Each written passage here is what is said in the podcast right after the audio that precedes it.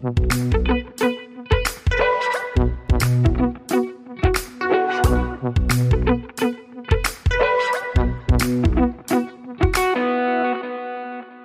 Hallo und herzlich willkommen zu einer neuen Folge außer der Reihe. Es ist außer der Reihe 5, wenn ich mich nicht sehr irre.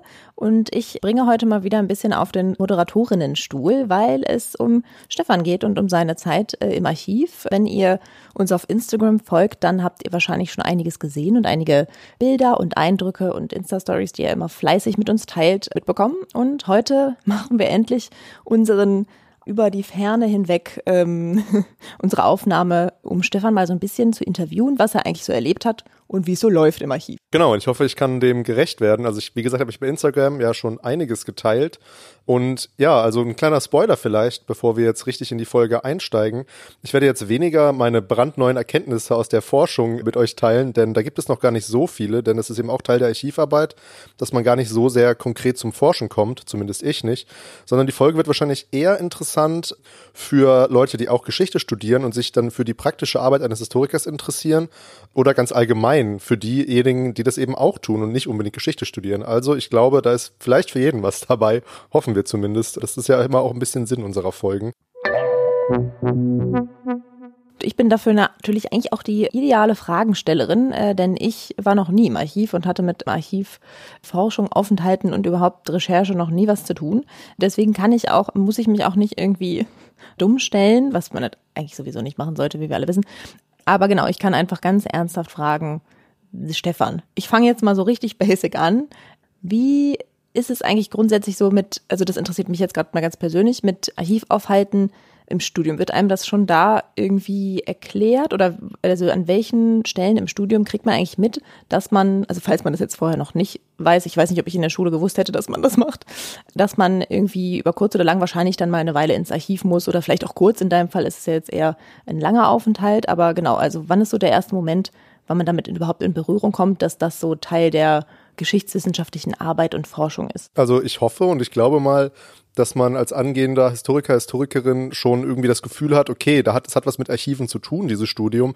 Aber tatsächlich ist es so, dass man im Bachelor und auch im Masterstudium eigentlich so war es zumindest bei mir und so war das auch bei den meisten Kommilitonen, die ich kenne und die ich hatte, ähm, dass man eigentlich nicht unbedingt ins Archiv fährt oder muss, sondern dass man eigentlich gar nichts über diese praktische Arbeit eben ja erfährt und das auch gar nicht so macht ich war ja Tutor lange Zeit äh, während des Geschichtsstudiums. Und dann waren wir mit den Grundkursen, die ich da betreut habe, waren wir tatsächlich mal im Archiv, im Bielefelder Stadtarchiv. Und da hat der Archivar wirklich auch ein paar interessante Sachen mit uns geteilt oder mit den Studierenden, so dass dann auch ein paar Akten rausgegeben wurden. Man konnte mal so ein bisschen so Forscherinnen spielen und das war so der einzige Berührungspunkt, wobei ich da auch sagen muss, dass es wahrscheinlich auch nicht ja verpflichtend ist für diese Grundkurse ins Archiv zu fahren, so dass eigentlich immer klar ist, okay, wenn ihr ähm, wenn man Geschichte weiter betreiben will in seinem Leben, also nach dem Bachelor- oder Masterstudium und nicht Lehrerin oder Lehrer wird, dann steht ein Archivaufenthalt irgendwie an oder Arbeit in Archiven. Aber dass man das konkret lernt, das äh, muss ich leider verneinen. Also im Geschichtsstudium hat man damit nicht so viel zu tun. Leider. Vielleicht könnte man hm. das eigentlich mehr einbinden. Wobei ich jetzt auch nicht für, für jeden Dozent, jede Dozentin oder jeden Kurs oder jede, jede Ausgestaltung vom Studium sprechen will. Ich kann nur meine Erfahrung sprechen. Und da ist es eben, kommt es vielleicht ein bisschen zu kurz.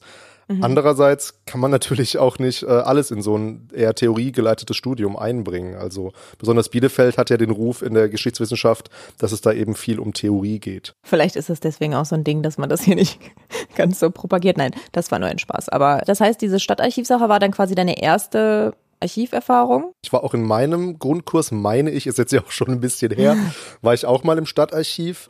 Meine erste Archiverfahrung konkret war ähm, zur Masterarbeit war ich im Archiv und zwar habe ich da über einen sogenannten deutschen Neoliberalen geschrieben. Wolfram Engels, habe ich glaube ich auch schon mal irgendwo im Podcast mhm. erzählt. Ich glaube in der Hausarbeitenfolge. Ähm, genau. Und da habe ich eben sehr, einen sehr biografischen Ansatz gewählt und wollte halt viel über sein Leben erstmal erfahren und bin dann nach Bonn gefahren ins CDU-Hauptarchiv, was natürlich äh, so ein bisschen ja interessant war sich da so in quasi Anführungsstrichen Feindesland zu begeben, weil ich kann mich outen, ich bin kein konservativer Wähler. genau, das war meine erste Archiverfahrung. Dazu muss ich aber sagen, dass mein damaliger Betreuer und auch mein jetziger Betreuer hat mir zur Masterzeiten davon abgeraten, weil es eben überfordernd sein kann und man gar nicht genau weiß, was man da an Akten und Daten und Informationen eigentlich findet. Und das dann zu sortieren, ist eben eine Kompetenz. Ja, wann erwirbt man die eigentlich? Also im Studium wird einem ja zumindest von meinem Betreuer davon erstmal abgeraten aber wann soll man es denn sonst machen? Also deswegen wurde ich dann eigentlich, als ich letztes Jahr zum ersten Mal nach Großbritannien gefahren bin, in diese gigantischen Archive, die natürlich nicht vergleichbar sind mit dem äh, Stadtarchiv Bielefeld und mit dem CDU-Hauptarchiv, was natürlich Hauptarchiv heißt, aber auch nicht so groß ist. Da war ich dann schon etwas äh, überwältigt und habe dann auch, ähm, ja, letztes Jahr zumindest viele Fehler gemacht, die ich versucht habe, dieses Jahr besser zu machen. Ja, das ist doch schon mal eine ganz spannende Aussage. Darauf komme ich auf jeden Fall gleich nochmal zurück. Und ich glaube, das hat dann aber auch wirklich viel damit zu tun, dass man für so eine Masterarbeit viel weniger Zeit hat als für eine Dissertation. Ne? Also wahrscheinlich ist der Rat insofern auch ganz nachvollziehbar, weil du eben theoretisch äh, während so einer Dissertationsphase ja schon irgendwie einige Jahre hast und wir kennen das ja auch so ein bisschen von unseren Kolleginnen und Kollegen. Es gibt ja auch Leute, die waren im Archiv und sind einfach zurückgekommen und haben gesagt, okay, da gibt's einfach nichts. Also das, was ich mhm. irgendwie gedacht habe, was ich finden könnte, gibt's halt einfach nicht, kann ich jetzt nicht weiter dran arbeiten. Und solche Erkenntnisse sind vielleicht ein bisschen zu hart, wenn man so in der Masterarbeitsphase ist. Das wäre jetzt nur so mein Eindruck, warum man das so macht. Aber wir springen mal so ein bisschen zurück in die Gegenwart, äh, würde ich sagen. Du warst doch auch schon mal in deiner Dissertation, oder bin ich jetzt verwirrt? Du warst, doch letzt, warst du letztes Jahr schon mal im Archiv? Genau, es war dann letztes Jahr, ich meine, das war der komplette Oktober. Den war ich dann äh, schon mal hier in Großbritannien ja, jetzt habe ich die Reise verlängert, weswegen können wir auch gleich noch vielleicht thematisieren. Jetzt bin ich insgesamt, ich meine sogar fast zehn Wochen hier in Großbritannien unterwegs. Du hast ja eben schon mal angedeutet, dass du da einige Fehler gemacht hast, die du dieses Jahr dann nicht machen wolltest. Mit welchen Erwartungen bist du denn da überhaupt hingefahren? Also wie hast du dich darauf vorbereitet sozusagen? Oder gehört das vielleicht auch zu einem der Fehler, dass du jetzt im Nachhinein sagen würdest, ich hätte mich anders vorbereiten sollen? Oder man kann sich vielleicht gar nicht in der Form vorbereiten, wie man sich das vorstellt? Was waren da letztes Jahr deine Eindrücke? Ja, das ist eine gute Frage. Wenn ich jetzt drüber nachdenke, kann man das vielleicht gar nicht so richtig als Fehler bezeichnen. Also mein Betreuer gibt mir natürlich gute Ratschläge und hat mir dann gesagt, ja, es gibt eigentlich keine richtige Zeit, um ins Archiv zu fahren. Und das würde ich jetzt auch unterschreiben, diese Aussage, weil ich hätte, könnte jetzt sagen, es war vielleicht einfach ein bisschen zu früh, weil ich das Thema, das hatte ich ja erst eigentlich relativ spät so fest. Das war ja erst im August und ich bin dann im Oktober ins Archiv gefahren so dass man sagen kann, ja, vorbereiten war da eigentlich nicht so richtig. Ich habe dann einfach in die Suchmaschinen und in die Suchfenster dieser dieser Archive einfach immer nur alles eingegeben, was mir so eingefallen ist. Also Auktion, Land, Estate oder Property, so diese ganzen Begriffe. Habe dann eben erstmal wahllos mir alles rausgezogen, was mir interessant schien. Und das war dann letztendlich eben viel zu viel, sodass ich auch relativ viel Arbeit da reingesteckt habe, alles erstmal zu sammeln irgendwie. Also so ganz, ich war ganz fleißig und emsig und habe irgendwie alles ähm, Mögliche abfotografiert und gelesen und so weiter. Und ähm, dann habe ich dann, als ich dann tatsächlich mal zum Lesen kam, weil es waren halt eben sehr, sehr, sehr viele Seiten und Fotos, habe ich dann gemerkt, ja okay, wenn ich jetzt nach dem 30. Auktionsplakat, was ich da abfotografiert habe, merke ich schon, ja gut, das sind eigentlich immer auch die gleichen Infos, die da drin stecken, so dass ich da jetzt zumindest gelernt habe, dass die Vorbereitung eine große Rolle spielt, die ich damals ja noch gar nicht machen konnte, ja. aber auch, dass man das heißt Mut zur Lücke, also dass man dann sich eher die Sachen mal notiert, was es alles gibt, aber dann nicht alles so abfotografiert, weil es mhm. genau, weil das eben sehr zeitaufwendig ist. Und das habe ich dieses Jahr schon ein bisschen anders gemacht, wobei ich auch sagen muss, dass ich dieses Jahr, ich hatte mir vorgenommen, mehr zum Lesen zu kommen, also dann quasi einfach mal mehr reinzulesen in die Sachen, die ich da vorliegen habe. Wobei die Zeit halt rennt. Also nach wie vor bin ich jetzt gar nicht so viel zum Lesen gekommen, wie ich eigentlich wollte. Was waren dann quasi die Dinge, also jetzt vielleicht nochmal so kurz gebündelt, zusammengefasst, die du dir vorgenommen hast für deinen diesjährigen Aufenthalt? Natürlich habe ich viel konkretere Sachen rausgefunden. Ich habe dann ja jetzt zumindest ja fast ein Jahr weitergemacht, weitergelesen und hatte jetzt äh, einfach konkrete Institute, die ich mir angucken wollte, auch konkrete Namen von Auktionatoren und ähm, ich habe die Gebiete konkretisiert. Also ich bin ja in London gelandet und war dann da für zwei Wochen und bin dann eben ja in die Provinz gefahren, nach Cornwall und Devon. Und das habe ich ja letztes Jahr nicht gemacht. Also ich habe dann irgendwie rausgefunden, okay, da gibt es noch interessante Sonderfälle, die ich mir angucken will. Und bin dann eben ja ein bisschen pointierter und irgendwie ja zielgerichteter vorgegangen mhm. und suche jetzt auch nicht mehr alles, sondern sag mir dann halt auch, okay, wenn ich jetzt mal einen Tag lang ja eben nichts fotografiere oder eben nichts finde, ist das auch okay, solange ich dann eben rausgefunden habe, okay, ich habe jetzt dieses eine Gebiet abgegrast. Also ich stehe gerade vor einem riesigen Problem, ähm, oder was heißt riesiges Problem, das hast du vorhin auch schon angesprochen, dass man ja auch rausfinden kann und das auch ein guter Befund ist, okay, es gibt einfach keine Informationen dazu. Und mhm. eine ganz große Sache oder was mich sehr interessieren würde, ist diese Auktion, die ich in der Folge, in der letzten aus der Reihe ja beschrieben habe, also mein Thema, da will ich jetzt gar nicht mehr so drauf eingehen. Es geht Hört ja um Auktionen. genau. Es geht ja um Auktionen und ich bin daran interessiert, okay, wie sind die Leute eigentlich mit, mit den Ergebnissen umgegangen? Also wie wurden die publiziert, wie wurden die verbreitet? Oder ist es ganz wichtig, für mich, es gibt da halt so eine, ja, so eine Steuerbehörde in England, die gab es schon damals. und ähm, es war verpflichtend für Auktionatoren, die Ergebnisse innerhalb von zwei Wochen an diese Behörde zurückzumelden. Und natürlich bin ich jetzt total interessiert daran, ja, wie sahen denn diese Rückmeldungen aus? Waren das irgendwie Briefe, die von überall her kamen? Was standen da für Informationen drin? Und es ist mir unerklärlich, warum ich diese Rückmeldung, also diese Protokolle oder Berichte, warum ich die nicht finden kann. Und ich habe dann mhm. auch schon ja mehrere mehrere Archivare gefragt. Das war im National Archive, da müssten die Sachen eben liegen, weil das sind ja eben Sachen vom Staat aufbewahrt seit den letzten tausend Jahren, also in London im mhm. sehr großen National Archive. Und da habe ich eben, ja, habe ich mich halt durch die Akten gewühlt ähm, und habe die Archivare schon befragt, äh, ob die mir helfen können. Und natürlich sind die auch keine Fachmänner oder Fachfrauen für mein Thema, sodass die mir auch gar nicht unbedingt weiterhelfen können, sondern mir dann irgendwie nur sagen, ja, gucken Sie doch mal in den und den Akten nach was dann eben die Arbeit nicht unbedingt erleichtert. Also das ist ein ganz großes, konkretes Problem, vor dem ich jetzt stehe. Und vielleicht muss ich nach meiner Rückkehr sagen, ja, ich habe dazu nichts gefunden. Aber noch habe ich eine Chance, weil ich bin noch mal äh, ein paar Tage im National Archive und werde da ja weitersuchen. Weiter wühlen. Auch noch mal ganz kurz eine ganz naive Frage für jemanden, der wie gesagt sich nicht mit Archivarbeit auskennt. Das hast du jetzt ja auch schon mal so ein bisschen angedeutet, aber die Information, wo du überhaupt hin musst, also welche Archive für, Archive für dich Sinn machen, und wo eventuell Sachen liegen könnten, die kommen dann schon aus der Literatur. Ja, genau. Also es gibt dann so die Hauptanlaufstellen und natürlich ist da auch wieder mein, mein Betreuer natürlich eine große Hilfe, weil der sich auch mit England ganz gut auskennt. Und es ist ganz klar, dass man auf jeden Fall, wenn man zu England forscht, ist natürlich erstmal das National Archive in, in London und auch die National Library auch in London, also die British Library. Das sind die Hauptanlaufstellen für erstmal ganz allgemeine Informationen. Aber wenn es dann spezifisch wird, also jetzt in Bezug auf, auf Cornwall und Devon, auf diese Gebiete, da muss man sich dann schon eher auf die Literatur verlassen. Klar, wenn die halt sagen, da gibt es was, also man kann es im Grunde Schneeballsystem nennen. Sowohl äh, ja. die Sachen in London verweisen mich dann ja dahin und auch die Literatur. Wobei dann die Gefahr ist, dass man natürlich nicht der Literatur nur folgen sollte, sondern weil nachher schreibt man halt das gleiche Buch wie, wie der vor einem, sondern man muss sich da schon ein bisschen, da muss auch manchmal mutig sein und einfach, okay, man fährt einfach hin und merkt dann, okay, da gibt es jetzt eigentlich viel zu wenig an Sachen, die ich mir wirklich erhofft mhm. hatte. Vielleicht lerne ich das daraus. Man könnte halt die Archive vorher auch mal anrufen und anschreiben, was ich teilweise mhm. gemacht habe, aber da ist immer die Gefahr daran, dass die Informationen, die dann zurückkommen, ja auch nicht sagen sind, weil die Leute ja eben sich nicht durch die Akten wühlen, sondern die sagen dann halt nur, ja, okay, kommen Sie vorbei und gucken sich das selbst an. Und ähm, das ist mit Kosten verbunden, wenn die das einem selber zuschicken müssten. Letztendlich ist es immer besser, vor Ort zu sein und ähm, man weiß halt dann nie, was man bekommt. Also wenn, wenn man ähm, in den, äh, in den Findbüchern, den Online-Findbüchern quasi vorher guckt, okay, da gibt es anscheinend eine Akte zu einer, also ein Auktionsbericht oder sowas, dann weiß man ja vorher teilweise gar nicht, wie dick denn diese Akte ist. Sind das irgendwie 100 mhm. Seiten mit voller wertvoller Information oder ist es nur ein Blatt? Und noch ein Plakat. Genau. Das 37. Und, ähm, das ist eben so das, das sind so die Tücken dieser, dieser Archivarbeit. Aber das ist im Grunde auch das, was Spaß macht. Also man kriegt dann immer, ja, man kriegt dann immer, wenn man die Akten ausgehändigt bekommt, ist es wie ein kleines Weihnachtsfest. Oh. Weil man weiß ja immer, man weiß ja nicht, was da drin steckt. Und das ist eben, das ist das, was, glaube ich, Spaß macht. Also das ist so ein, ja, es ist eine Detektivarbeit und äh, auch eine Sammelarbeit und das ist irgendwie, kann man lieben lernen und auch manchmal hassen lernen. Also ich glaube, das ist auch mal wieder so eine ganz gute allgemeine Bemerkung darüber, wie eigentlich Forschung funktioniert, ne? Und dass man nicht irgendwie was macht, dann kriegt man ein Ergebnis raus und dann ist man zufrieden, sondern das ist einfach ein Prozess.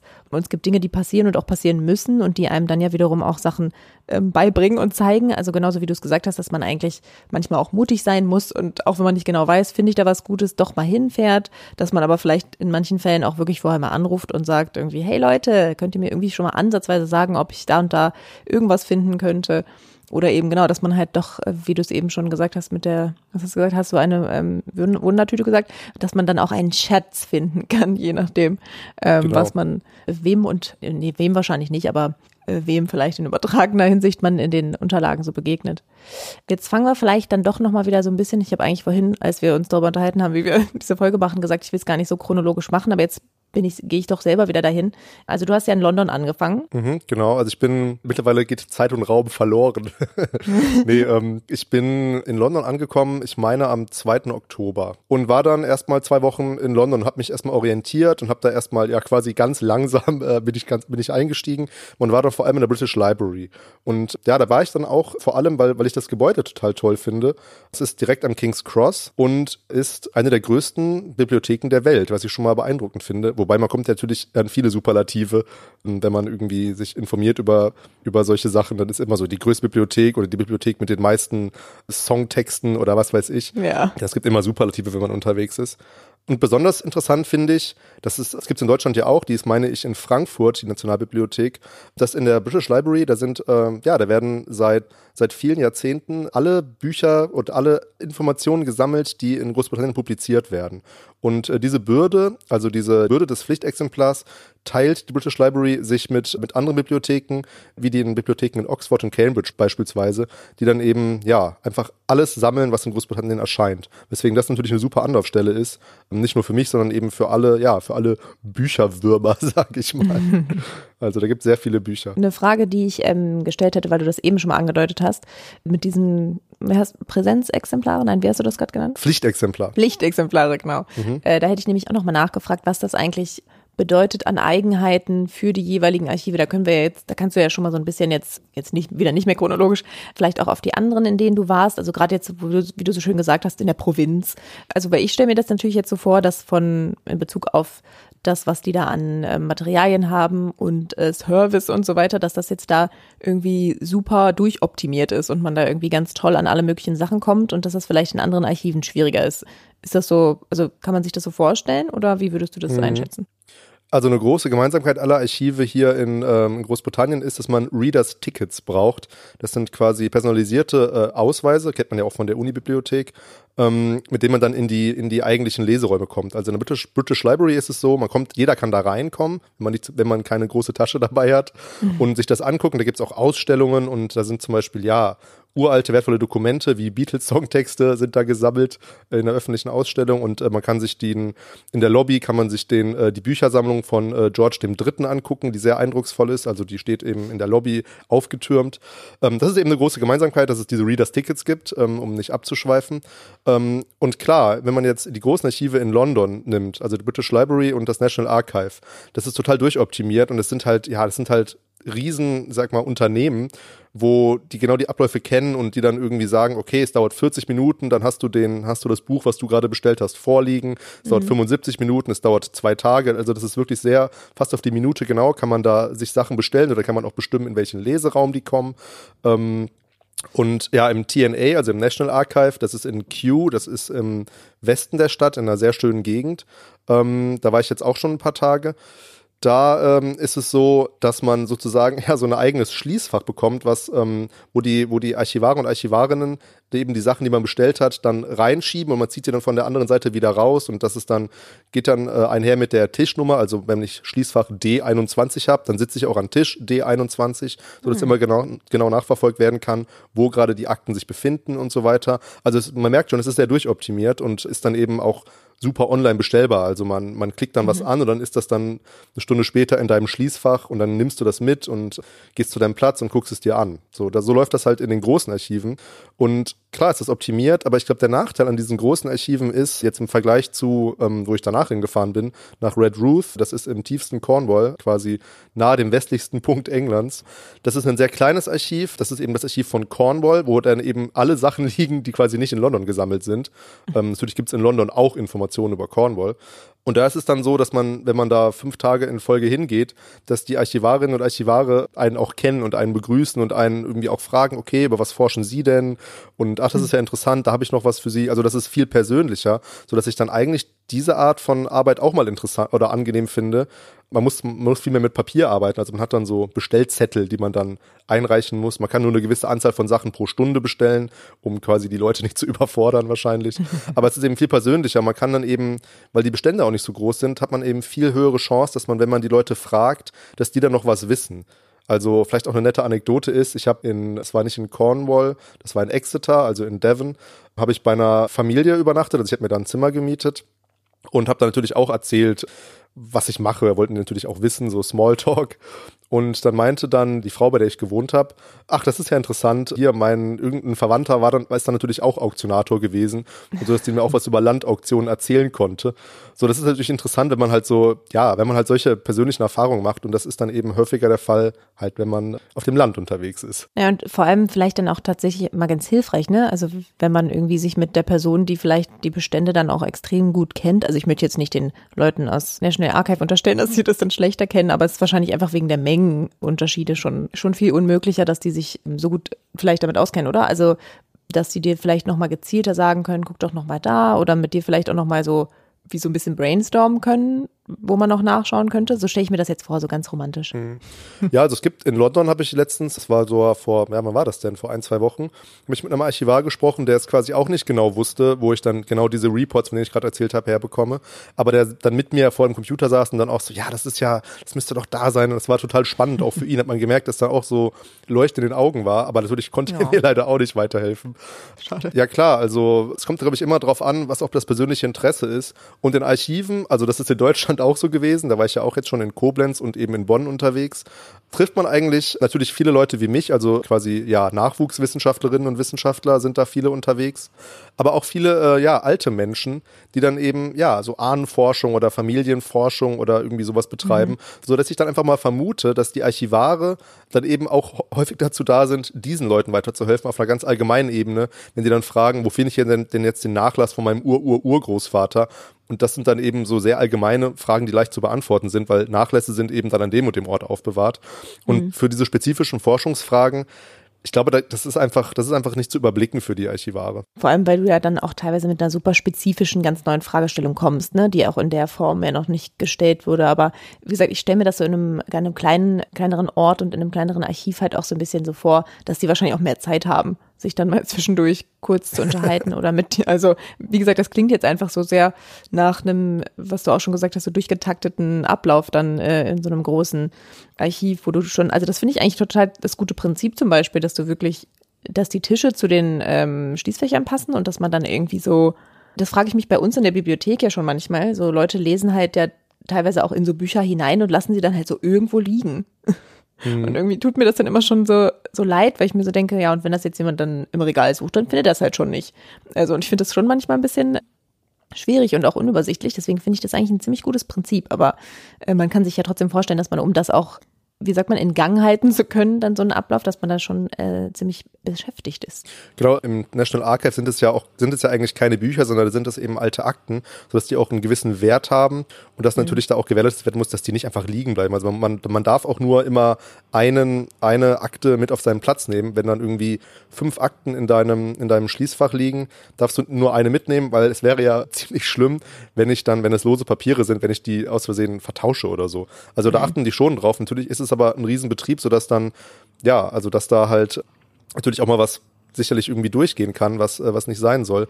Und was, was ich jetzt noch gar nicht gesagt habe, ist, dass diese, das gibt ja auch Sicherheitskontrollen in den Archiven. Das ist in jedem Archiv so, dass man da immer seinen, wenn man äh, rein und raus geht, seinen Laptop quasi aufklappen muss und man darf ähnlich, ähnlich wie in den Unibibliotheken in Deutschland, darf man, also man darf da noch nicht mal Wasser mit reinnehmen, man darf nur Bleistifte mit reinnehmen, die Kamera darf keine Lautstärke haben und äh, also das ist schon, das ist schon alles teilweise sehr äh, hochsicherheitstraktmäßig.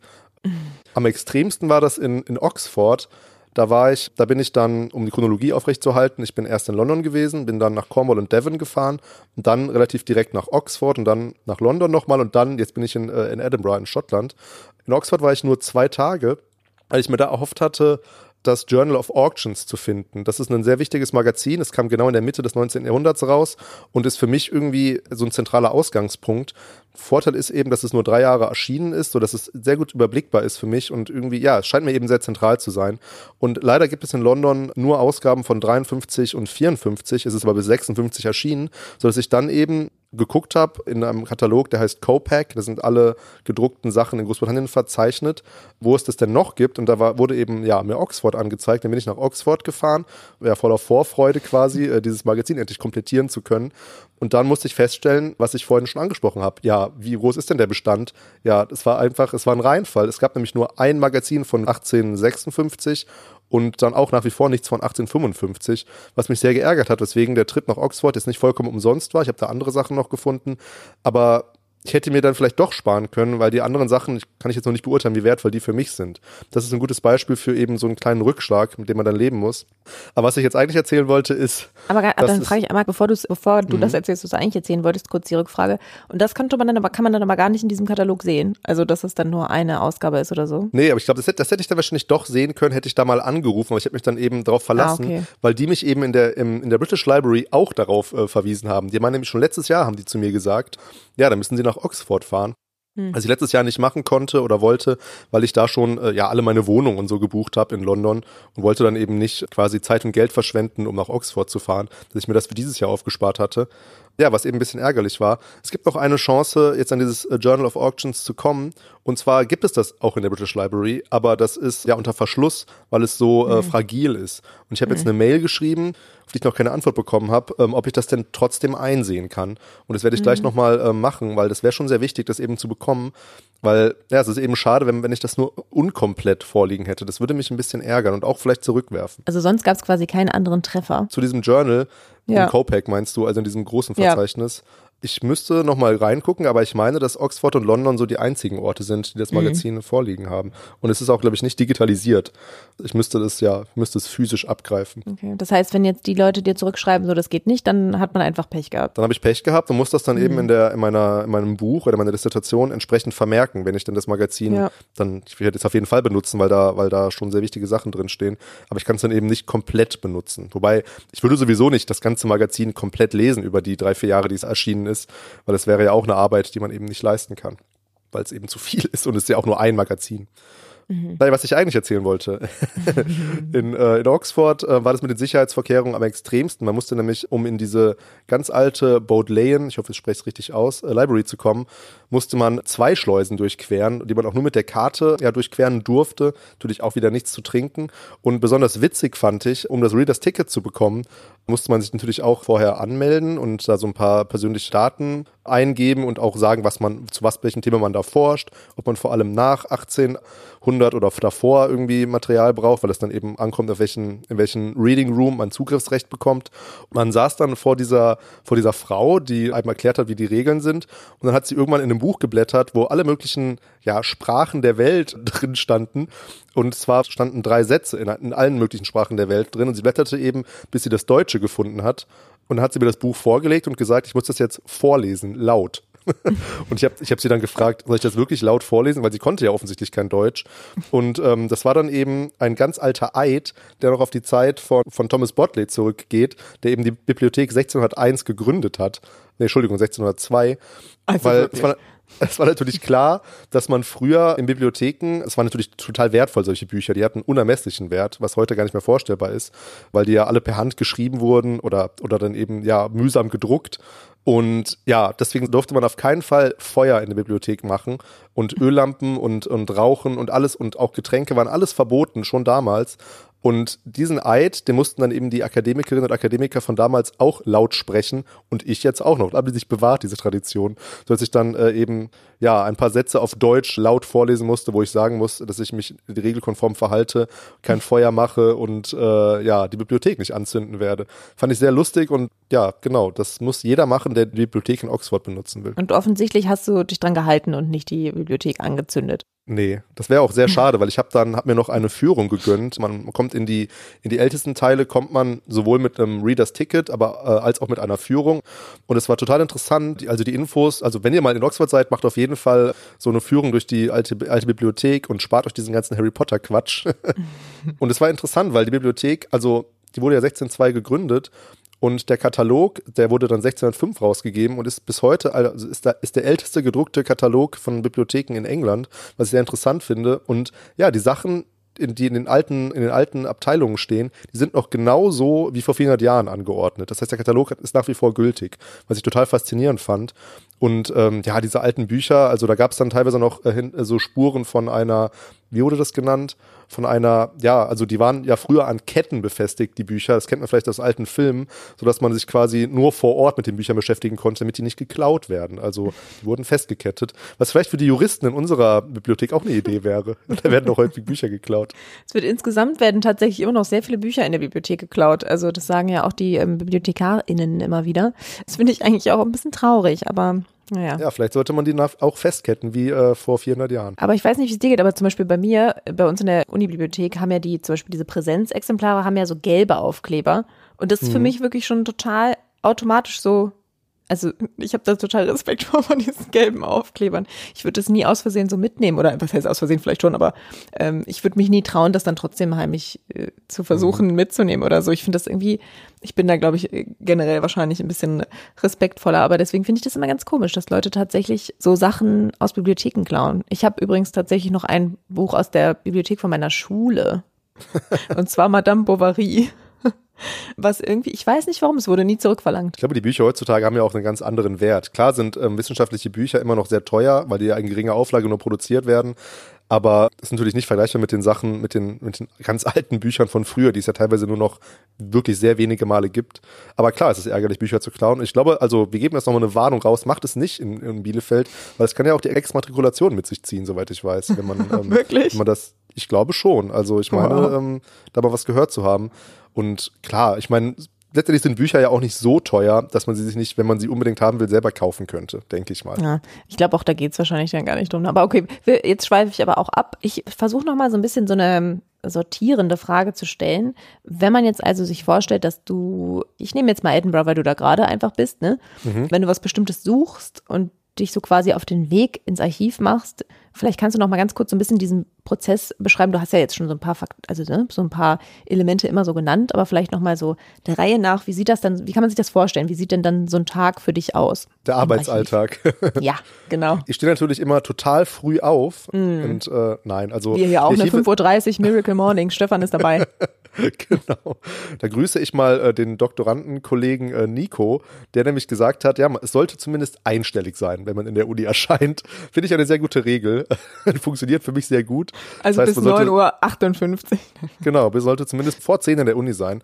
Das finde ich sehr gut und das kann ich ja hier Mhm. auch einhalten, diese Regel. Es sollte einstellig sein. Genau, also die Archive machen um 9.30 Uhr auf und wenn ich gute Morgen da habe, bin ich tatsächlich schon sehr früh wach und gucke dann an, was ich an dem Tag irgendwie machen will. Bestell schon mal Sachen vor, weil ähm, man kann die dann teilweise, wenn die Archive eben diese Funktion anbieten, kann man eben vorher schon sich gewisse Sachen quasi in den Warenkorb packen, die dann schon, wenn man da ankommt, dann da auf dem Tisch liegen oder die man sich dann direkt abholen kann. Dann gehe ich ins Archiv und ja, dann versuche ich die Ta Tage teilweise so zu planen, dass ich dann teilweise erstmal alte Sachen lese oder eben ja, dann direkt mir diese neuen Sachen angucke. Und in der Regel sind es dann eben vor allem neue Sachen, die ich mir angucke, weil ich habe einfach Angst, dass mit Zeit davonläuft. Und das ist, glaube ich, auch so eine Sache, die ich vielleicht auch nochmal lernen werde, dass man vielleicht wirklich einfach mehr Zeit ins Lesen investieren sollte und nicht so sehr in immer neue Sachen ansammeln, weil letztendlich wird das dann immer schwieriger da reinzulesen, weil es ja so viele sind. Aber im Prinzip ist das so ein Tag, man lässt sich halt Sachen vorlegen und es geht dann manchmal schneller, manchmal langsamer, weil manchmal muss man eben wirklich reinlesen, wenn es eben dicke Bücher oder Aktenbündel sind. Teilweise sind es dann eben, was dann enttäuschend ist, sind es dann eben, ja, nur so ein Plakat, was sich eigentlich mich gar nicht wirklich mehr interessiert, so. Und äh, da mache ich irgendwann Mittagspause. Da gibt es ja auch ein paar Restauranttipps von mir bei Instagram. Und dann gehe ich noch ein bisschen, bisschen ins Archiv und gucke dann eben, ja, dass ich da auch relativ lange bleibe. Irgendwann ist dann auch Bestellschluss, sodass man keine neuen Akten mehr bekommt. Meistens so 16, 17 Uhr. Und dann, ja, dann gehe ich quasi nach Hause und habe äh, Freizeit oder gucke mir dann eben diese tollen Städte an. Also das ist ja wahrscheinlich auch ganz hilfreich, weil ich stelle mir das ja schon, ich meine, ich weiß natürlich auch ein bisschen was darüber, aber ich stelle mir das ja schon auch relativ eintönig vor, wenn man halt irgendwie, also nicht eintönig, klar, man findet zwischendurch irgendwie spannende Sachen, man liest natürlich, man findet sein eigenes Thema im Idealfall so gut, dass man sich damit eine Weile auseinandersetzen kann, aber es ist halt schon so ein sehr gleichförmiger Alltag, ne? wenn du einfach jeden Tag so weißt, du kannst so zwischen 10 und weiß weiß ich, 18 Uhr, 10, 17.30 Uhr im Archiv sein und Sachen finden und Sachen lesen. Ähm, und das halt so Tag für Tag für in deinem Fall dann ja wirklich so, naja, jetzt nicht ganz zweieinhalb Monate, aber schon, also schon wirklich langer Zeitraum, ne? Also es gibt natürlich auch ganz unterschiedliche Zeiträume, in denen man so ins Archiv fährt. Gibt ja auch Leute, die einfach für zwei Tage mal nach Berlin fahren oder für eine Woche irgendwo hin, aber das ist ja jetzt schon einfach eine lange Reise und wie, ähm, jetzt kommt so eine richtig bescheuerte Frage, wie bleibst du motiviert, Stefan? Ja, also es ist schon irre, dass ich jetzt, es ist ja auch, kann ich jetzt, äh, kann ich jetzt auch äh, mich outen oder gestehen, das ist mein längster Auslandsaufenthalt jemals, was mich auch ein bisschen freut, weil es auch eine Erfahrung ist, mal so lange quasi in einem fremden Land zu sein, wobei Großbritannien ist jetzt auch nicht so fremd, aber trotzdem ist es natürlich eine, eine spezielle Erfahrung. Und ich muss sagen, durch diese neue Erfahrung und auch durch diese immer anders andersartige Archivarbeit, man findet ja immer andere Sachen und kommt immer auf neue Ideen, ist das eigentlich überhaupt nicht langweilig und die Zeit vergeht eher viel zu schnell. Also ich könnte mir jetzt vorstellen, rein aufs Archiv bezogen, einfach noch länger hier zu bleiben. Aber das ist auch so der Punkt. Man muss, glaube ich, das kennt man ja auch von unserer Hausarbeitenfolge oder von Hausarbeiten generell, dass man irgendwann aufhören muss, neue Informationen zu sammeln, sondern einfach sich dann sagen muss, stopp, jetzt habe ich meine Sachen und daraus muss ich jetzt eben Forschung oder neue Erkenntnisse generieren und aufhören zu sammeln. Und das ist, glaube ich, auch der Punkt, weswegen ich dann froh bin, nach den zehn Wochen wieder in Bielefeld zu sein. Und auch natürlich auch, weil ich euch alle vermisse, vor allem, äh, vor allem dich, Rebecca.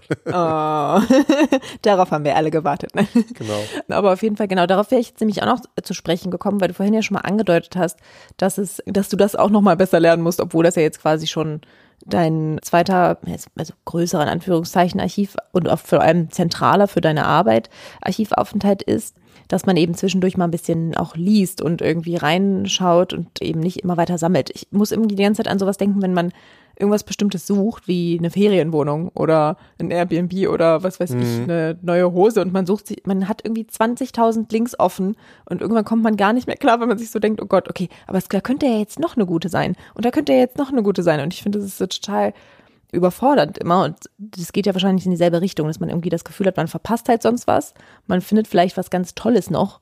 Dabei hat man ja wahrscheinlich schon richtig viele tolle Sachen gefunden, die man irgendwie erstmal so wahrnehmen müsste. Ne? Also Mhm. Wenn du das jetzt gerade quasi schon so, während du das noch machst, schon so merkst, wie schaffst du es dann, dich selber quasi ähm, zu ermahnen und zu sagen, so Stefan, jetzt lies erstmal noch in diese 25.000 Sachen rein, bevor du jetzt noch die nächsten recherchierst? Irgendwann lernt man das, hat man so ein bisschen das im Gefühl. Also bei mhm. Airbnb gibt es ja zum Glück ein Bewertungssystem, was es in Bibliotheken nicht gibt äh, oder in Archiven.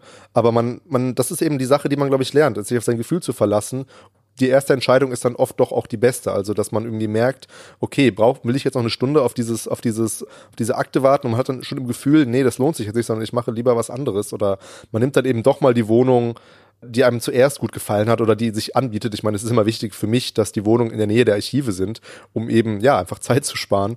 Und die Archive sind ja häufig in der Innenstadt, weswegen die Wohnung dann oft zu teuer ist und so weiter. Das sind da Probleme, die da ranhängen. Aber gehört eben auch dazu, zu so einer Archivreise. Die Reise an sich muss ja auch geplant werden.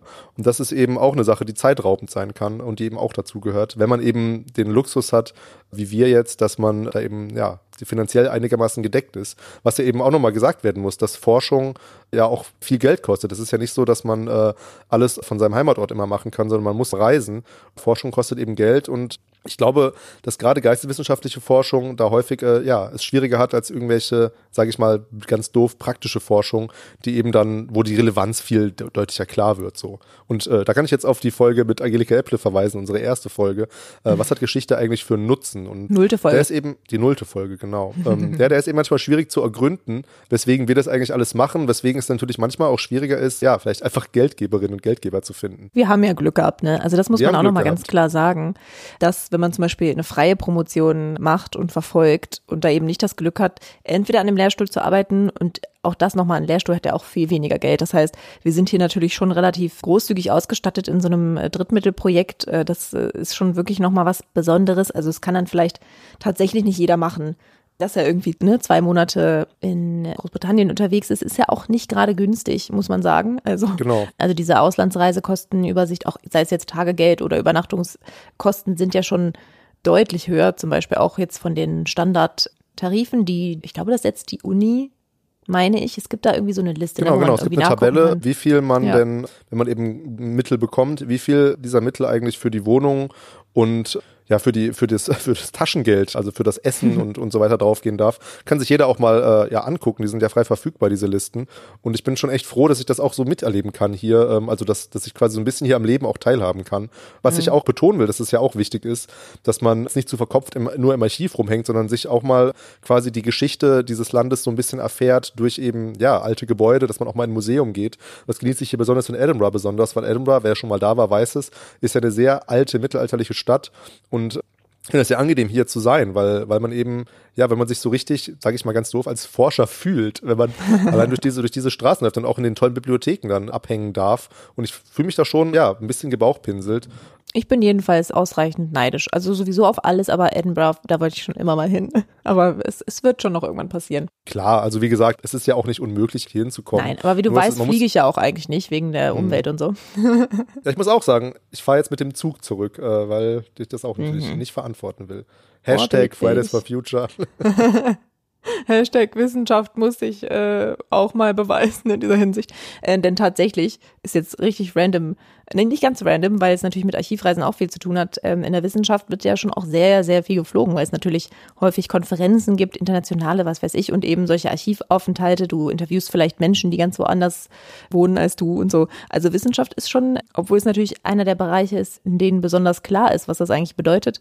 Mit dem Klimawandel gibt es da eben natürlich viele Punkte, an denen man das irgendwie auch machen muss, aber auch viele, an denen man es vermeiden kann. Und in deinem Fall ist es ja jetzt auch völlig legitim, weil das für deine Arbeit eben wirklich zentral ist. Also sage ich nur noch mhm. mal kurz, um dir so eine Art Absolution hier zu erteilen. Ne?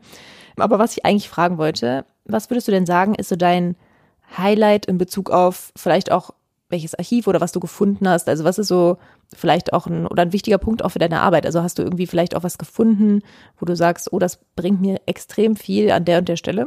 Äh, inhaltlich meinst du jetzt? Ganz, also was einfach so für dich so dein Highlight, also vor allem für deine Arbeit natürlich war bisher auf dieser Archivreise? Hm. Also das Highlight war eigentlich, wenn ich jetzt so, das erste, was mir einfällt, ist eigentlich ein Tagebuch, was ich gefunden habe von einem Auktionator wo ich mich erstmal total drüber gefreut habe, weil das sind ja eben genau diese sehr praktischen Bezüge des Lebens dieser Menschen, die ich eigentlich auch haben will und die ich auch gerne in meiner Arbeit berücksichtigen will. Und das Tagebuch war natürlich ein ganz besonderer Fund von John Randall, ein Auktionator aus Cornwall. Und da habe ich dann rausgefunden durch dieses Tagebuch, ja, dass die Auktionatoren, besonders auf dem Land, eigentlich alles verscherbelt haben und sich gar nicht so sehr spezialisiert haben. Also der hat dann neben Ländereien hat er eben auch äh, Kühe und Ziegen verkauft, ähm, was ich interessant finde. Und das Tagebuch ist schwer zu entziffern, das ist eben eine Handschrift, da werde ich mich nochmal ransetzen. Jetzt kann ich aber auch, ja, einen großen Rückschlag dieser Archivreise erwähnen. Das wäre natürlich die nächste Frage gewesen. Neben der Krankheit, also ich war jetzt nicht schlimm krank, ich war halt ein paar Tage zu Hause und habe nicht so viel gemacht, was auch mal gut war, so ein bisschen runterzukommen. Das war ein kleiner Rückschlag, dass ich ein bisschen krank war, aber auch, dass ich meine SD-Speicherkarte verloren habe. Und zwar genau mit den Daten aus Cornwall und Exeter, wo ich gar mhm. nicht mehr, also aus Cornwall und Devon, wo ich gar nicht mehr so leicht hinkomme. Die meisten Sachen aus Red Ruth habe ich schon auf dem Computer gesichert, aber die Sachen aus, ähm, aus Exeter sind eigentlich komplett verloren, sodass ich jetzt da auch nochmal hin muss, um eben zum Beispiel dieses Tagebuch nochmal abzufotografieren, weil das eben so wichtig ist für mich. Also, das ist jetzt ein kleiner Verweis. Wenn man Archivforschung betreibt oder eben generell Forschung, immer Backups machen, sei es die Masterarbeit, sei es die Bachelorarbeit, sei es eine Hausarbeit, sei es eben diese wichtigen Fotos aus den Archiven, sich dann abends doch nochmal die Stunde, halbe Stunde hinzusetzen und diese Sachen zu sichern, äh, in eine Cloud hochzuladen. Die gibt es ja heute auch sehr günstig. Das ist eben, das war furchtbar ärgerlich um die Frage weiter zu beantworten, habe ich ja habe ich noch weitere Sachen ja rausgefunden, die mich gefreut haben, so dass zum Beispiel die Auktionen insbesondere in Schottland so als Last Resort benutzt wurden. Also da wurde immer in den Ankündigungen gesagt, äh, die Auktion findet nur statt, wenn es nicht vorher über Private Treaty verkauft wurde, dieses Land. Und das stieß dann auch, ja, das stieß dann eine weitere Frage an, warum war das eigentlich so? Also warum, oder beantwortet vielleicht auch eine Frage, nämlich warum Auktionen benutzt wurden, eben sozusagen als letzte Lösung. Trotzdem wirft es auch weitere Fragen auf. Aber das sind so interessante Sachen, die ich gemerkt habe, die Unterschiede von England und England und Schottland äh, damals, dass es in Schottland eben ja anscheinend so ein bisschen eine Notlösung war.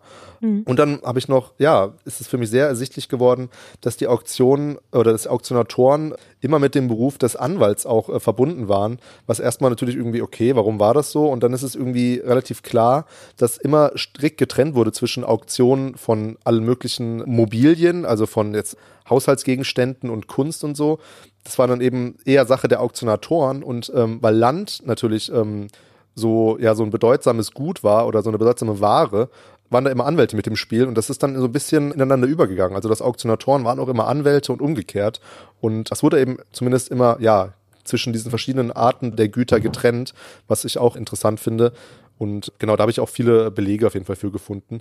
Aber im Grunde muss ich leider sagen, dass ich noch nicht so viel Zeit hatte, reinzulesen. Und das sind jetzt ein paar quasi, ja, Sachen, die ich noch vertiefen will. Ja, wir machen ja vielleicht, also können wir ja noch mal drüber sprechen, aber vielleicht machen wir ja sogar noch ähm, eine was ist das denn, außer der Reihe 5.1 und 5.2 oder so, wo wir vielleicht nochmal so ein bisschen so eine Art Resümee von dir auch mit noch mehr so Berichten über deine Ergebnisse oder so hören. Das wäre ja vielleicht auch ganz spannend. Genau, kann dann vielleicht auch erst in einem Jahr kommen, wenn ich dann wirklich, wenn ich mal angefangen habe zu schreiben und die Ergebnisse wirklich sehr hm. gesichert habe. Aber können wir ja mal gucken. Ich meine, wir sitzen ja quasi an der Quelle, wenn, wir, wenn, wenn, es, äh, wenn es um mich geht. Von daher ist es, glaube ich, nicht so schwer durchzusetzen. Wir müssen mich ja nicht extra einladen. Schon auch mit. Nein. Vielleicht mal, um nochmal so, so einen Ausblick zu haben, wie geht's denn jetzt bei dir noch weiter? Also du bist ja jetzt noch so drei Wochen ungefähr genau. unterwegs. Wie ist jetzt der Plan? Der Plan ist, dass ich jetzt gleich ins Archiv gehe in Edinburgh, in die Bibliothek, in den in Scottish National Library. Und da will ich tatsächlich jetzt ein bisschen lesen erstmal. Und zwar eine Zeitung, die ich mir schon runter, die ich mir schon äh, auf dem Computer gezogen habe diesmal. Die will ich lesen und dann eben nach weiteren Spuren gucken, ob ich vielleicht auch in Schottland, ob es da vielleicht auch einfach größere Vereinigungen gibt von Auktionshäusern und Auktionatoren, ob es da bekannte Namen gibt, über die ich stoße in den Zeitungen, die immer wieder auftauchen. Und dann werde ich die nächsten Tage nochmal, da war ich jetzt noch gar nicht, ins National Archive äh, of Scotland äh, gehen. Da habe ich letztes Jahr eigentlich gar nichts Nützliches gefunden. Und da werde ich dieses Mal nochmal gucken, dass ich da vielleicht ein bisschen meine Suche ändere oder eben dann hoffe, dass ich da ein bisschen pointierter suchen kann. Ja, und dann muss ich jetzt leider gestehen, ja, fliege ich, weil es das günstigste und schnellste war, fliege ich nach Exeter und eben, um eben nochmal die Sachen mhm. zu besorgen, die ich leider verloren habe. Das mache ich dann, da fliege ich nächste Woche hin. Und nachdem ich in Exeter war, fahre ich dann nochmal nach London und werde da eben auch nochmal ein paar Sachen im National Archive mir ja versuchen zu besorgen. Habe ich ja vorhin schon gesagt, dass ich da gerne diese Reports hätte der Auktionatoren. Und da habe ich auch Sachen noch verloren. Die sind nicht mehr auf der Speicherkarte drauf. Also die habe ich, die habe ich auch verloren. Muss ich auch nochmal nachholen. Ja, und dann komme ich wieder nach ähm, Bielefeld Anfang Dezember. Und vielleicht, das fände ich jetzt einen ganz schönen Abschluss, kannst du noch mal so ein bisschen zusammenfassen, vielleicht sowas wie Tipps und Tricks, so Do's und Don'ts. Also diejenigen, die Stefan nicht so gut kennen, er macht gerne auch so Regeln fürs Leben. Also er sagt auch gerne Dinge, die man tun sollte und Dinge, die man lieber nicht tun sollte. Deswegen finde ich das jetzt sehr passend. Und einen hast du ja schon mal so mitgegeben. Also ganz wichtiger Punkt natürlich, der sich ja auch auf viele Bereiche erstreckt, aber gerade für die Archivarbeit vielleicht wirklich zentral ist, weil man da einfach häufig so schnell nicht wieder hinkommt. Also London geht ja noch, aber wir kennen ja auch Leute, die irgendwie auf den Philippinen im Archiv waren oder was weiß ich wo dass man wirklich immer alles sichert und nachdem man es irgendwie vielleicht wirklich an, am Abschluss jedes Archivtages mhm. ähm, alles sichert und am besten auch doppelt und dreifach, ähm, das ist wahrscheinlich nochmal ein sehr wichtiges Learning von dir. Aber was gibt's noch so für Dinge, die du Leuten, die vielleicht auch anfangen, sich mit dem Gedanken auseinanderzusetzen, dass sie mal demnächst ins Archiv müssen, noch so mitgeben? Ich teile die Antwort mal auf. Erstmal in Sachen, die ich jetzt Historikerinnen und Historikern und mhm. Leuten, die im Archiv arbeiten, das sind ja auch durchaus Journalisten oder was weiß oder andere mhm. Berufsgruppen, äh, die da von dieser Arbeit betroffen sind, den würde ich empfehlen, ja eben, wie du gesagt hast, Sachen sichern. Die Vorbereitung, wenn man denn eben Zeit hat, sich vorzubereiten, ist wichtig. Also, dass man eben durchaus mal ein paar Telefonate und Mails schreibt, kann wichtig sein. Genau, und wenn man dann im Archiv ist, dass man zumindest auch mal Tage einplant, die man dann in die Sachen, die man hat, wenn man denn die Zeit hat, reinliest. Und ja, weniger ist mehr. Also es nützt niemandem, alles abzufotografieren, was man, was man dann später sowieso nicht lesen wird. Denn, mhm. wenn man ehrlich ist, also es gibt ja nur eine gewisse Anzahl an Seiten, die man überhaupt in einer gewissen Zeit verwerten kann. Und wenn man dann, und man kann schneller fotografieren als lesen. Und ähm, das ist, glaube ich, auch eine Sache. Man muss da ehrlich zu sich sein und eigentlich nur die Speerspitzen der Informationen, die man wirklich braucht, dass man die mitnimmt. Da hat mein, mein Betreuer auch noch mir einen guten Rat mitgegeben. Es gibt dann oft auch, ja, in manchen Akten, gerade wenn es irgendwie, ja, wenn es in der Moderne stattfindet, dieser, dieser Aktenverkehr, gibt es ja auch, äh, gibt es ja auch öfter mal Zusammenfassungen von so Briefwechseln oder sowas, dass man dann eher sich auf diese konzentriert und nicht den kompletten Briefwechsel quasi mitnimmt. Aber das mhm. ist natürlich sehr schwer, jetzt so allgemeine Tipps für, für Archive zu geben. Ähm, was ich noch, äh, das ist der zweite Teil meiner Antwort, was ich Leuten, die eigentlich nicht von Archivarbeit betroffen sind, mitgeben kann, ist, dass wenn ihr, wenn sie mal oder wenn ihr mal in, ähm, in England unterwegs seid oder in Schottland, dann besucht einfach mal diese Archive und bindet das in euren in eure Stadtausflug mit ein, weil ich finde das total interessant. Also die British Library ist ja auch in Reiseführern als äh, als große Attraktion äh, angepriesen und würde ich auf jeden Fall unterschreiben, dass das Gebäude und diese Atmosphäre darin total einmalig ist. Auch das National Archive in Kew in London lohnt sich total für Ornithologen, denn äh, in dem im Garten der des National Archives leben sehr viele Vögel von äh, ja Schwäne und Gänse. Das ist total interessant. Ist in, in der Nähe von den vom äh, vom großen äh, Royal Garden in Kew. Das heißt, man kann da auch von der Tube Tube-Station relativ schnell mal hinlaufen und sich eben das Gebäude von außen angucken und eben die Vögel. Man kann auch mal reingehen. Also das würde ich eben noch sagen, dass das Archive auch durchaus interessantes, ja, touristisches Ziel sein können. Ich hoffe, ich habe jetzt nochmal Sachen gut zusammengefasst, weil, wie gesagt, es fällt mir halt schwer, jetzt grundlegende Ratschläge zu geben. Was ich aber, wo ich aber drüber nachgedacht habe, war über deine erste Frage nochmal. Also sollte man eigentlich im Studium sich schon mit sowas beschäftigen? Und ähm, da gibt es ja geteilte Meinung. Wie gesagt, hat mein Betreuer äh, davon abgeraten, weil eben die, weil eben die Menge an Informationen so groß sein kann. Aber ich würde schon sagen, dass man sich im Studium ja auch ausprobieren sollte und dass man zumindest jetzt nicht für so eine ganz wichtige große Arbeit wie Bachelor- oder Masterarbeit ins Archiv gehen sollte, aber dass man zumindest mal sich für eine Hausarbeit äh, mal vielleicht eine kleine Akte aus dem Archiv anguckt, die noch niemand bearbeitet hat. Kann ja auch nur ein kleiner Brief sein und sich dann eben mal daran setzt und das eben vielleicht einbindet, weil desto früher man das macht, desto früher lernt man auch, eben diese Berührungsängste abzubauen, mhm. ja, was ja. Archivarbeit angeht. Das glaube ich nämlich auch. Deswegen hatte ich da, glaube ich, auch nachgefragt, weil ich das schon auch irgendwie spät finde, wenn man das quasi das erste Mal ähm, während der Dissertation macht, also wo man noch irgendwie sehr viel lernen muss und gerade auch dieses Thema Berührungsängste, deswegen glaube ich schon, dass deine Tipps jetzt auch nochmal hilfreich waren, weil ich kenne auch viele Leute, die super ungern telefonieren oder so. Ne? Das heißt, dass einem das aber trotzdem extrem helfen kann, wenn man sich überwindet und zum Beispiel in ein paar Archiven einfach vorab mal einfach einmal anruft und sagt, hallo, wie sieht's denn eigentlich mit den und den Unterlagen aus? Und ich glaube, wenn man das schon mal gemacht hat oder wenn man einfach sich schon mal damit auseinandersetzen muss, dann wird halt diese Schwelle wird natürlich einfach immer niedriger. Ne? Das ist ja bei allen mhm. Dingen im Leben so.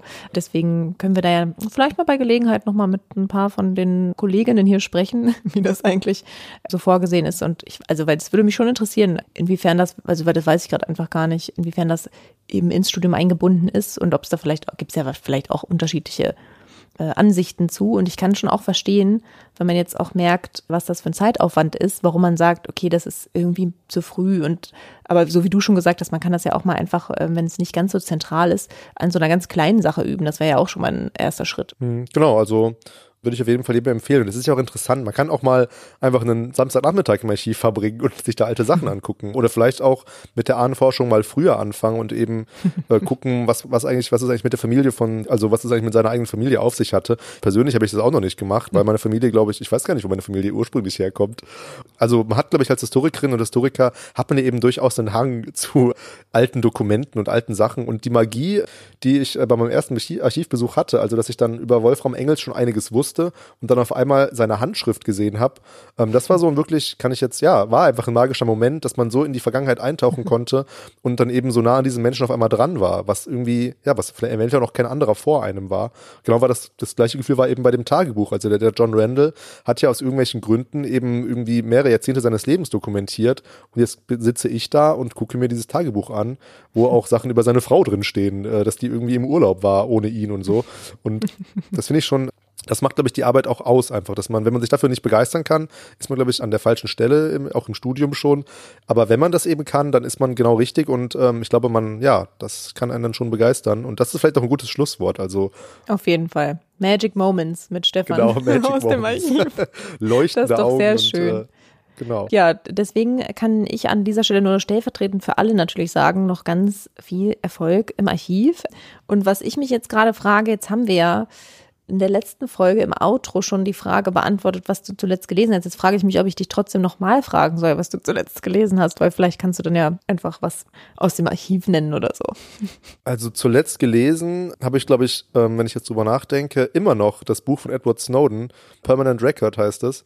Ähm, das habe ich mir, wie gesagt, gekauft nachdem ich einen sehr langen Podcast gehört habe. Das wissen wir ja schon aus dem letzten Outro. Deswegen wollte äh, ich dir jetzt, hier habe ich dir doch schon so schön diese Brücke gebaut, dass du erzählen kannst, was du zuletzt von deinen Archivfunden vielleicht gelesen hast. Ach so.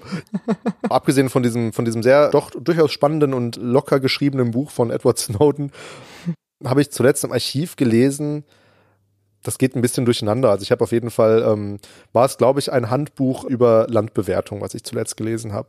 Aber ja, das war letzte Woche, meine ich. Und kannst du es weiterempfehlen? ja, wenn man auf jeden Fall sich für Landbewertung im 19. Jahrhundert interessiert, dann ist es genau das Richtige. Ansonsten äh, könnt ihr gerne euch mein Buch kaufen. dann in ein paar Jahren. Was ich in ein paar Jahren hoffentlich, ja, hoffentlich vollendet haben werde. Nein, ein paar Jahre dauert es hoffentlich nicht mehr. Und wenn jemand von euch, naja, also bis das veröffentlicht ist, dauert das schon noch ein paar Jahre. Ähm, Seien wir mal Stimmt. realistisch, ne? Aber falls jemand von euch also gerade im Archiv ist, hört auf jeden Fall Podcasts und im Idealfall natürlich unseren. und da kann ich gleich bei der Werbung bleiben und äh, euch dran erinnern, dass wir wie immer bei Twitter und Instagram vertreten sind unter praktisch theoretisch. Und ihr könnt uns auch eine E-Mail schreiben an praktisch theoretisch at uni-bielefeld.de. Und wir freuen uns immer über jegliches Feedback, vor allem auch wenn ihr unseren Podcast teilt auf verschiedenen Kanälen, nicht nur äh, online, sondern auch mit euren Freundinnen und Freunden. Denn ja, das hält unseren Podcast ja auch am Leben. Also wir sind natürlich motiviert, einfach weiterzumachen, weil es uns auch immer noch sehr viel Spaß macht. Aber trotzdem, ja, Feedback und ja, weiter, Weiterleitungen freuen uns immer sehr. Genau, und dann danke, danke ich jetzt, ich habe immer das Gefühl, ich möchte wir, also stellvertretend für alle. Aber ich sage erstmal, ich danke dir, Stefan, dass du dich aus Edinburgh zur Verfügung Verfügung gestellt hast, um uns viel über Archive zu erzählen. Wie gesagt, ich freue mich, wenn wir dann auch mal wieder im selben Raum sitzen. Es äh, wird schön. Ansonsten noch viel Erfolg und du musst sagen, bis zum nächsten Mal, weil das fühlt sich für mich besser an. genau. Ja, ich freue mich auch wieder, wenn wir, endlich wieder zusammen einen Podcast produzieren können in einem Raum, weil das ja hm. hoffentlich auch mit der Soundqualität jetzt ganz gut klappt. Wir sind gespannt. Quasi über aus der Ferne. Ähm, mhm. Ja, und ja, vielen Dank für deine, für deine interessanten Fragen und ja, bis zum nächsten Mal. Thank you.